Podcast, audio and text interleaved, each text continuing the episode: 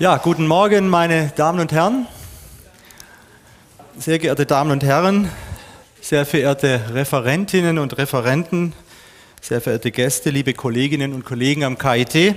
Es ist mir eine große Freude, Sie heute anlässlich des Symposiums Digitale Trends 2025 Entwicklungen in der akademischen Bildung im Hörsaal Nachrichtentechnik NTI am KIT hier zu begrüßen. Mein Name ist Alexander Wanner, ich bin Vizepräsident für, für, für, Lehre und akademische Angelegenheiten und habe mit dem Thema Digitalisierung in der Bildung natürlich persönlich auch viel zu tun. Ich bin gerne heute hier, äh, um diesen Tag zu eröffnen. Wir hatten bereits im März diesen Jahres ein Symposium mit ähnlichem Titel. Es hieß Digitalisierung in der akademischen Bildung am KIT. Und damals wurden anhand von Vorträgen drei, drei Modelle der An und Anwendungserfahrungen zur digitalen Lehre am KIT vorgestellt. Heute ist der Bogen etwas breiter gespannt und es freut mich auch, dass wir eben heute nicht nur Referenten aus dem KIT und Zuhörer aus dem KIT haben, sondern auch von anderen Hochschulen, aus der Wirtschaft äh, sowie ähm, den Sprecher der Landesstudierendenvertretung Baden-Württemberg. Hallo, seien Sie ganz besonders begrüßt und zahlreiche angereiste Gäste, die ich ganz herzlich hier willkommen heiße. Diese positive Resonanz zeigt insbesondere den Wunsch nach Kooperationen, Erfahrungsaustausch, gleichzeitig die Vielfalt und auch die Sorgfalt im Prozess der Digitalisierung der akademischen Bildung. Mein herzlichen Dank an dieser Stelle für die Organisatoren. Das sind hier die Kolleginnen und Kollegen am KIT vom Zentrum für mediales Lernen, die dieses Symposium organisiert und ausgerichtet haben. Internet und neue Informationsstrukturen bilden Knotenpunkte einer global vernetzten Welt und haben sich zu Schlüsseltechnologien entwickelt, die gesellschaftliche Veränderungen nach sich gezogen haben. Das wissen Sie alle, das spüren wir alle täglich in ganz vielen Zusammenhängen. Diese Veränderungen schlagen sich gerade in jüngerer Zeit aber mehr und mehr in der akademischen Bildung nieder und stellen die Hochschulen weltweit vor große Herausforderungen, zum Beispiel im Datenschutz, bei urheberrechtlichen Fragen und so weiter sind sie ganz offensichtlich. Gleichzeitig eröffnen sie aber auch viele neue und nicht nur rein technische, sondern eben auch didaktische, curriculare, organisatorisch, strukturelle Gestaltungsspielräume, die wir früher einfach nicht hatten. Und dadurch entstehen viele neue Innovationen, viele neue Wege in der Hochschulpraxis. Und ähm, man muss jetzt sozusagen, alle, alle sind gerade dabei, ihren Weg hier zu finden. Und es ist wichtig, dass man hier sich darüber austauscht ähm, und eben auch sich gegenseitig beobachtet, zuhört, analysiert, ähm, damit man hier vielleicht auch ein Stück weit einen gemeinsamen Weg findet. Es sind auch, ähm, also es geht nicht nur um die Lehre selber, um, den Hörs um, um das, was früher sich quasi allein im Hörsaal statt äh, abgespielt hat und jetzt eben auch in vielfältiger anderer Weise, sondern es geht auch um die Frage der Studienorganisation.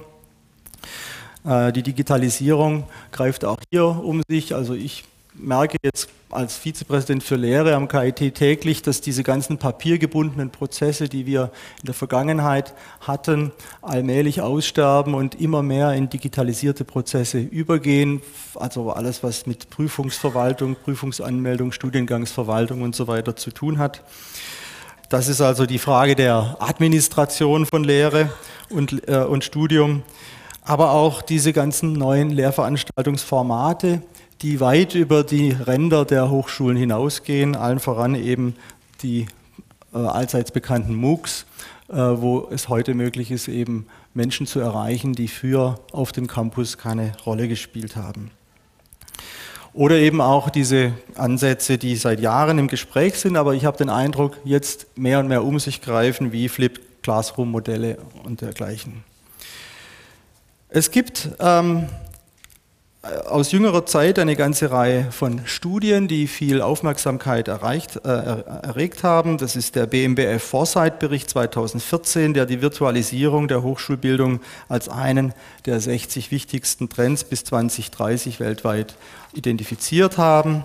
Es, der New Media Consortium Horizon Report 2015 geht von einem zunehmenden Einfluss digitaler Technologien in der Hochschul Hochschule aus, aber auch Gutachten der Expertenkommission Forschung und Innovation 2015 sehen unter anderem MOOCs als äh, wesentliche Innovation im Bildungsbereich. Innovation jetzt nicht hier so zu verstehen, als wäre es gerade erst erfunden worden und was ganz Neues. Das wissen wir, dass das nicht der Fall ist. Das ist alles schon seit vielen Jahren ähm, sozusagen bekannt, prinzipiell bekannt, aber die Tatsache, dass es um sich greift, dass es immer mehr wird, dass es sozusagen zu einem allgemeinen Trend wird und dass es äh, sozusagen auch strategisch deswegen für alle Hochschulen eine Rolle spielt, das ist eigentlich äh, die neue Entwicklung.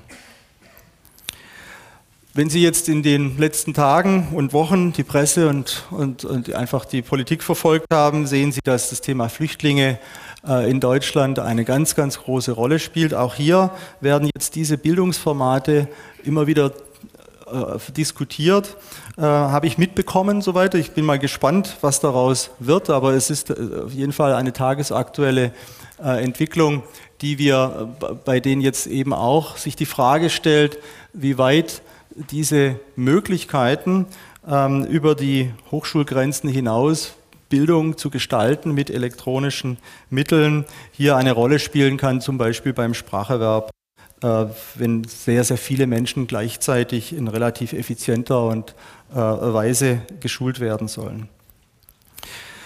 Insgesamt betrachtet sind die Möglichkeiten und Entwicklungen digitaler Formate vielfältig und beeinflussen den gesamten Student Lifecycle. Auch das Land Baden-Württemberg schenkt der Entwicklung der Digitalisierung in den Hochschulen besondere Aufmerksamkeit.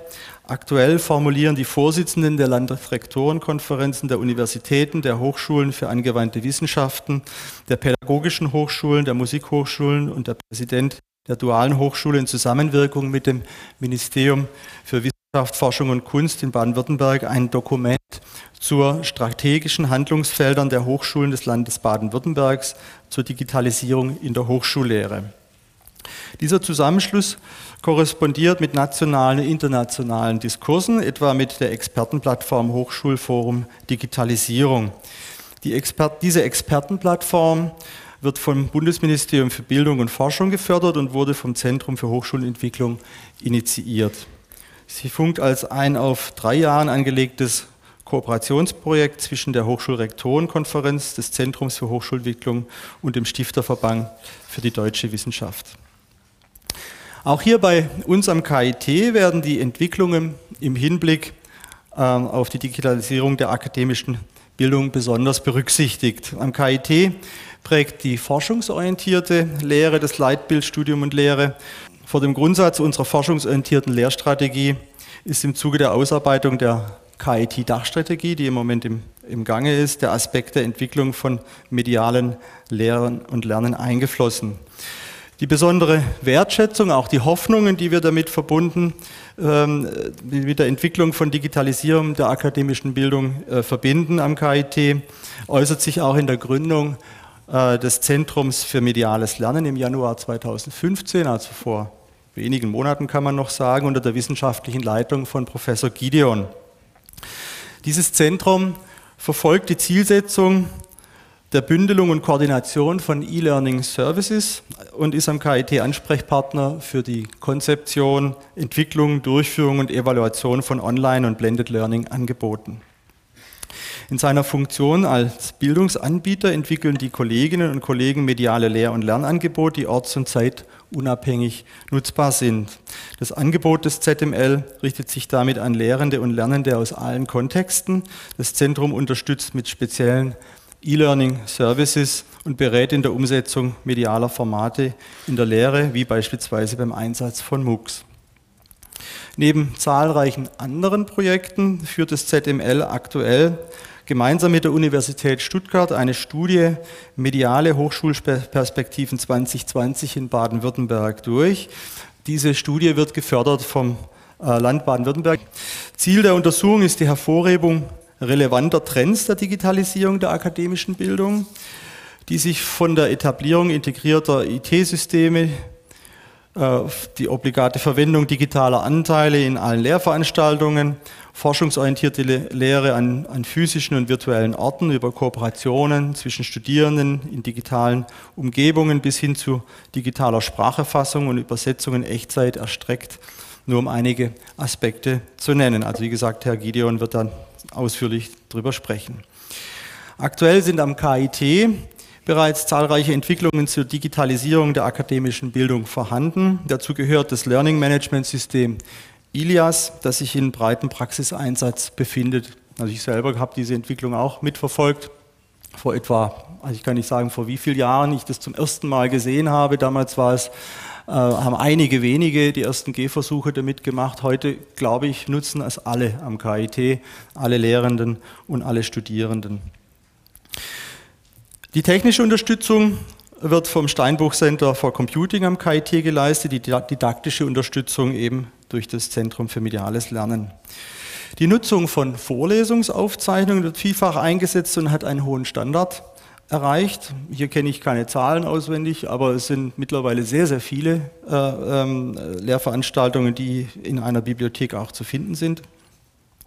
Ebenfalls be beteiligt sich das KIT am Programm MOOC at TU9, der TU9 Hochschulen. Der erste Durchlauf äh, fand als neunwöchige Ringvorlesung von Oktober bis Dezember 2014 statt und stand unter dem Motto Discover Excellence in Engineering and Natural Sciences Made in Germany.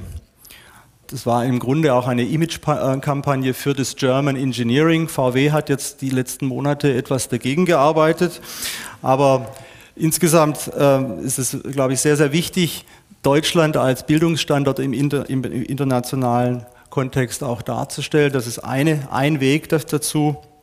Und ähm, das war sozusagen der erste Gehversuch äh, in einer gemeinsamen Aktion zwischen den TU9-Universitäten. Und hier hat auch der Austausch zwischen diesen äh, Einrichtungen eine große Rolle gespielt, einfach zu sehen, wie wird also wie nähert man sich diesem Thema einzeln und gemeinsam?